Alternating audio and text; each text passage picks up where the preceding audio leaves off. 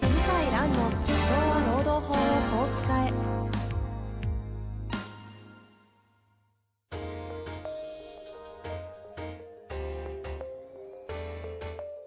法律の下で展開されるビジネスの世界ポッドキャスト「社長は労働法をこう使えば」弁護士の向井蘭が経営者の立場に立って経営者が知っておくべき労働法の基礎だけでなくビジネスに関する法律の問題を分かりやすく解説します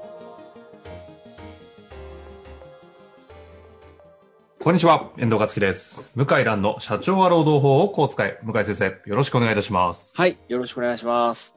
さあ、今週も始まりましたが、はい、最近はどうですか最近ですね、まあ、これあの、なんだろうな、ニュースレターにも書いたんですけど、はい。スマートウォッチっていう時計ですね。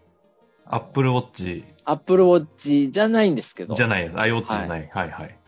時計を変えまして、前は、あの、ちょっと小さめの安いやつだったんですけど、フ中ィ 国、フィットビット的な話ですかええ、フィットビット的な、まあ中国メーカーの、はいはい、やってましたね。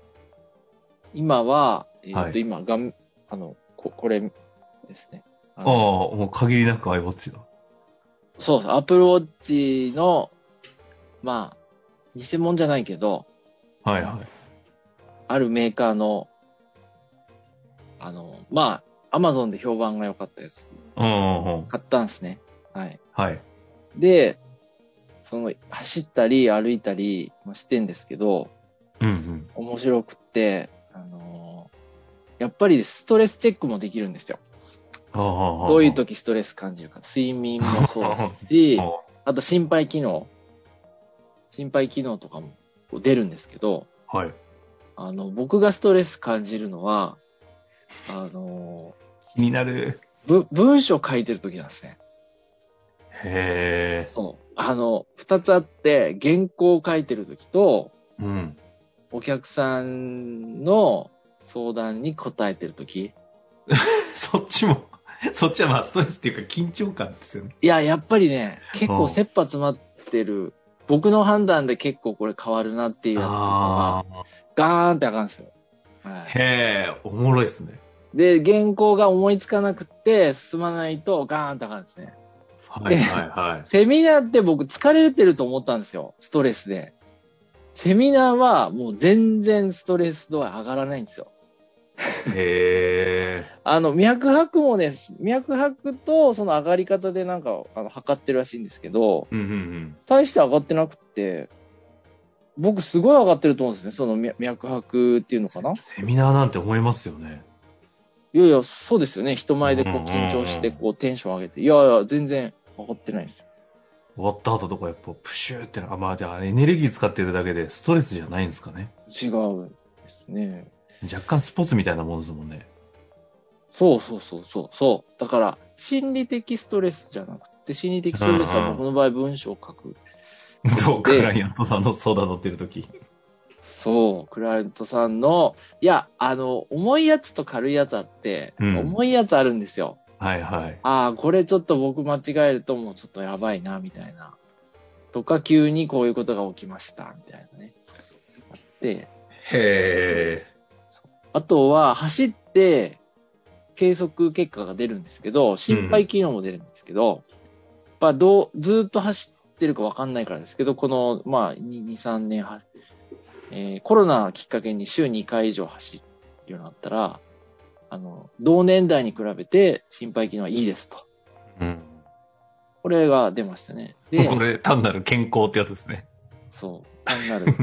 でも、まあ、同年代に比べて心肺機能いいってわかんないじゃないですか。ああ、確かに。だから、あー今までのやつやつだとそういうの分かんなかったんですか全然わかんない、全然わかんないです。えーあ、とは、その、運動強度って言っでて、 めっちゃネタあるじゃないですか。えーすいません。あの、 運動強僕、度しんどい、しんどいと思って走ってるのに、あの、普通ですと。ああなたの運動は普通です と。ー全然負荷かかってなあい。全然、まあ、あの、まあまあいいんじゃないかと適度。うん適度で、え、これ適度 かと。これもっとやんないとダメなんだと、ショック受けましたね。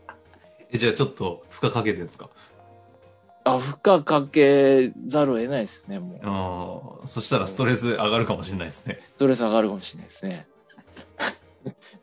何のために、なんか楽しいんだか苦しいんだかよくわかんな い本当ですね。いや、数値は嘘つかないから怖いですね。ですけど、あの、まあ楽しんでなるほやっど。てますね。まあ、もう本当すごいですね、今。おすすめですよ、皆え、さ。なんん、なんてやつですかあさっきメーカ私はーねいいじゃないですか。はい。あの、ファーウェイっていう、はい はい。あの、中国の、まあ、うんうん日本ではね、あまりイメージが良くない。まあ確かに。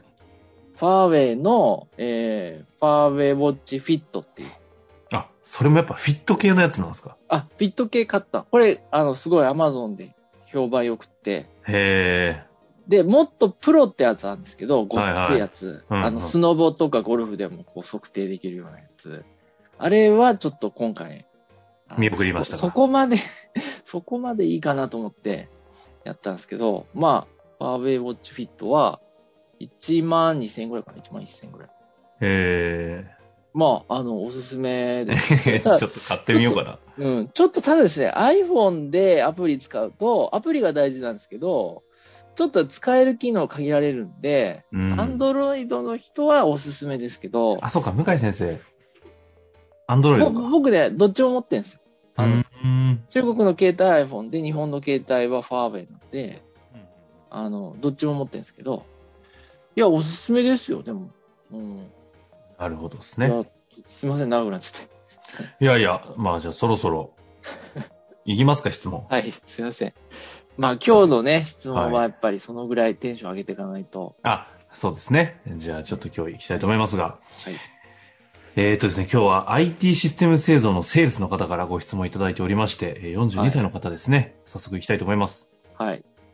えーいつも楽しく拝聴させていただいております。経営者ではなく労働者の質問で申し訳ありません。指示で恐れ入りますが、住宅ローンも抱え、嫁からも離婚を切り出されている状態のため、早めに取り上げていただけましたら幸いです。現在えー某業界向け IT システム製造販売をしている企業で法人営業を担当しています。実は約11年勤めたグループ会社広告営業で課長プレイングマネージャーまでなったのですが、昨年のコロナによって担当部署と個人成績悪化により、降格減給となり、今の会社へ出向となりました。具体的には昨年9月から出向勤務しており、上司からは1年半は研修も兼ねた猶予期間と考えている。その間に独り立ちできるようにと言われ仕事環境が大きく変わってしまいました。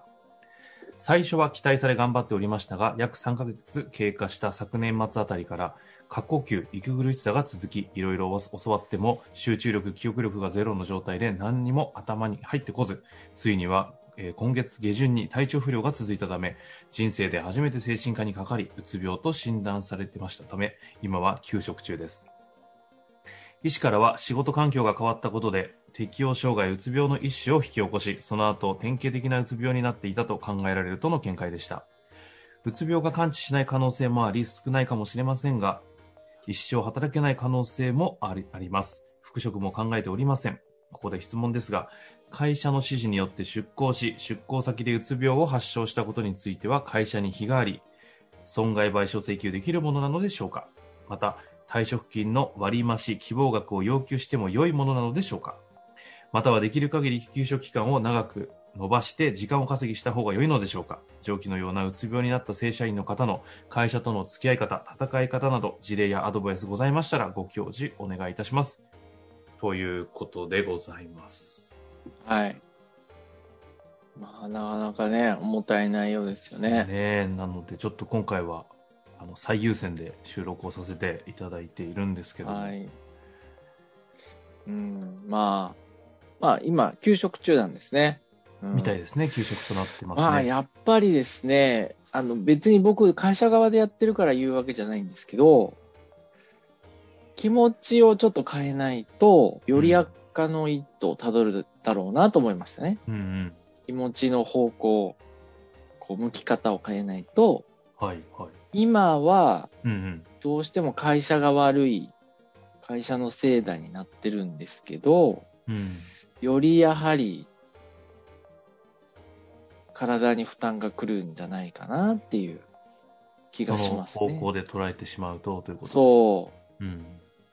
で、うん。で、法的にもですね、ちょっと会社の責任を問うのはやっぱ難しいんですね。今言ってる内容だけだと。この情報ですと。そう、あの、うん部署が変わり、業績不振の責任を取って、えー降格人事があっただけではですね、うんうん。ちょっと難しいんですね。あの、精神障害の労災認定基準っていう、あのまあ、有名な厚労省が出してる基準があるんですけど、はいはい。理由の一つにはなるんですけど、決定的な理由になんなくって、うん。これプラスパワハラとか、これプラス長時間労働とかですね、120時間とかですうね、ん。そういうものが合わさってないと、労災は認定されませんし、会社の責任も追及できないと。まあこれは結論になっちゃうんですけど、なるほど。で、あの、会社との戦い方をアドバイスってあるんですけど、ええええうん、まあやっぱりちょっと気持ちを変えて、まずは家庭環境と体調を直すのが大事なんで、まあ戦う戦わないはちょっと置いておいて、うん。よりこう、なんていうかな、健康を取り戻すためにはどうしたらいいかはいはい。に集中したらいいかなと思いますね。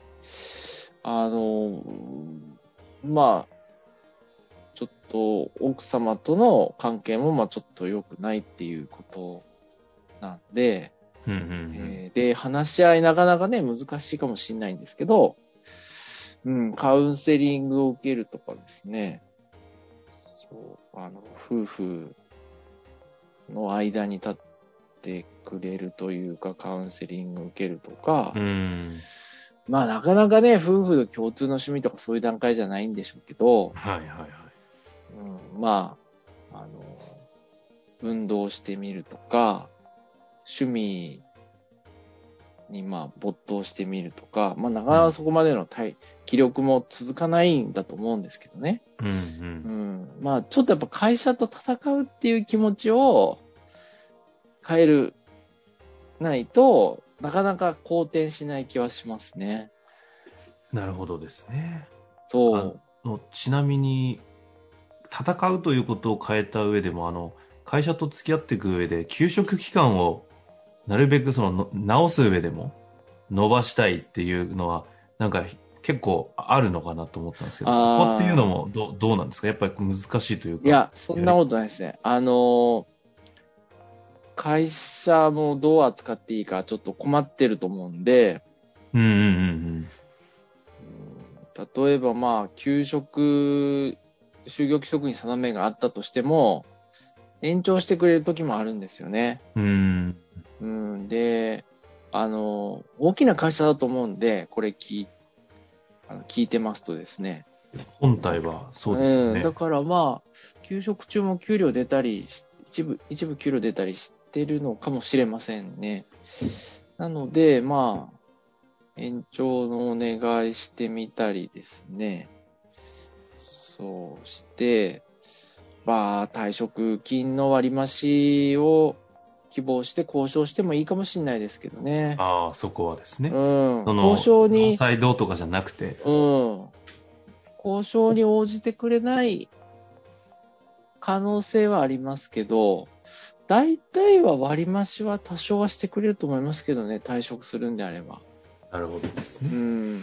ちょっとね、法的に争いようが難しいんですね、このぐらいだとね。うんうんうんパワハラあったとか、長時間労働とか、だったら、まあ、あり得るんですけど、うん。はいはい。そうだ、戦い方っていうよりはもう、うん、体をどうやって治すかっていうのうと、ん。まあ、どう退職するんであれば条件を引き出すかという感じですね。だから条件引き出すのはですね、やっぱりあの、まあ、ちょっとこれはずるい話なんですけど、 あのやめますって言って条件引き出すのはちょっと難しいですね。戻りたいですって言って退職する条件引き出すっていうのはできるんですよ。なるほど。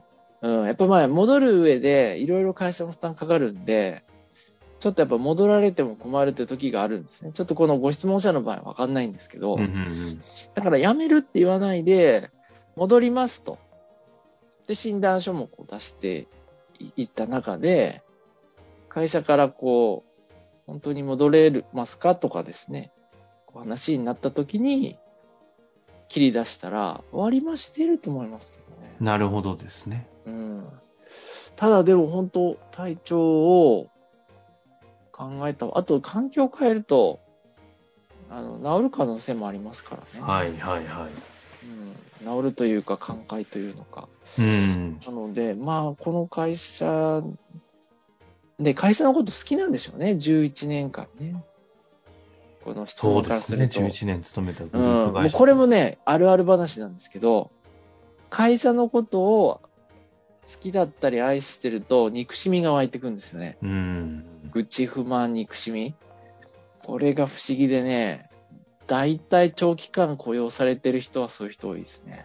なるほどね。まあでもこれはなんか家族と通ずるとこもありますよね。この方がということではなくて。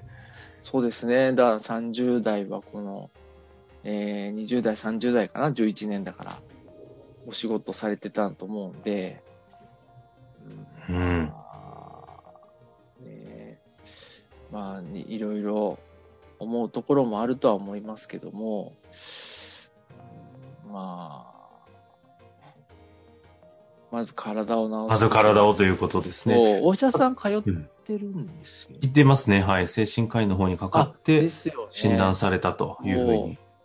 そう。ですね。だ睡眠取れたり食事できたりしてるんであれば、だいぶ良くなるはずなんで、今はあまりこう、戦い方は考えない方がいいですね。で言わずご質問いただいたところも基本的には一旦ご回答していただいてまして、休職期間を延ばすことに関しては話の余地あるよねというところでしたよね。はあいと。退職金の割増の要求の件に関しても、一旦その、戻、やめるということを前提にしないでの交渉というのはあるんじゃないかと。ありますね。はい。で、損害賠償に関してはちょっと今回の状態だと、長時間労難働しいパワハラ等々が、もしあるんだったらわかりませんけど、今の状態だとちょっと厳しいかもしれないということでしたので、一旦今日のところはここで終わらせていただきたいと思いますけれども、はい。また、あの、何かありましたらね、えーはいお力添えのところは、はい先生もお答えになってくださると思いますので、はい。しております。はいと。いうわけで、今日のところは一旦ここで終わりたいと思います。向井先生、はありありがとうごがとざございういままし。したた。本日の番組はいかがでしたか番組では向井蘭への質問を受け付けております。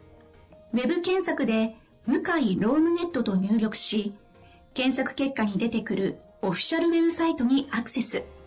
その中のポッドキャストのバナーから質問フォームにご入力ください。たくさんのご応募お待ちしております。